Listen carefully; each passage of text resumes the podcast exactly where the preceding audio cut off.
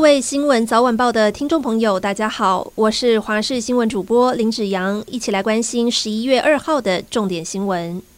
今天国内新增三万三千一百一十六例本土病例，还有五十三人死亡。随着疫情趋缓，指挥中心宣布，十一月十四号开始，确诊者隔离天数改为五加 N，也就是说，确诊者前面五天维持不能外出，第六天之后，无论快筛阳性或是阴性都能出门。如果快筛阴性，就能够解除自主健康管理。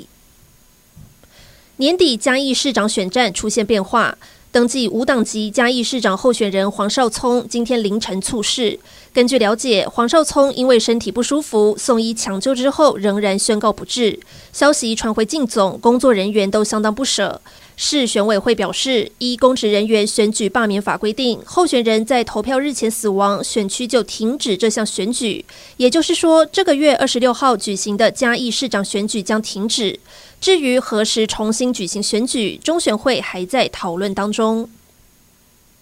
台北市立动物园的猫熊团团，自从疑似罹患脑瘤之后，病况受到外界关注。动物园也紧急请中国四川的大猫熊专家来台探望团团。动物园表示，团团今天虽然进食还有走路还是很缓慢，但是活动力比以往好一点，让探视的中国专家稍稍松了一口气。不过，还是需要观察两三天，才能对团团的救治提出建议。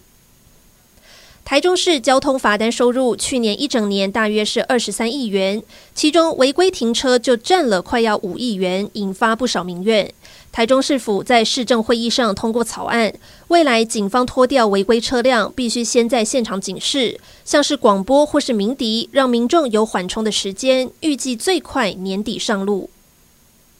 国际消息：朝鲜半岛情势急速升温，北韩从今天上午开始，在七个小时之内朝东岸与西岸发射了十多枚各种类型的飞弹，其中的三枚弹道飞弹，有一枚落入了北方界线以南的公海海域，距离南韩十二海里领海的海域相当的近。南韩总统尹锡悦召开了上任以来第二次国家安全保障会议，下令空军战机升空，朝北方界线以北的公海也发射三枚空对地飞弹，反制北韩。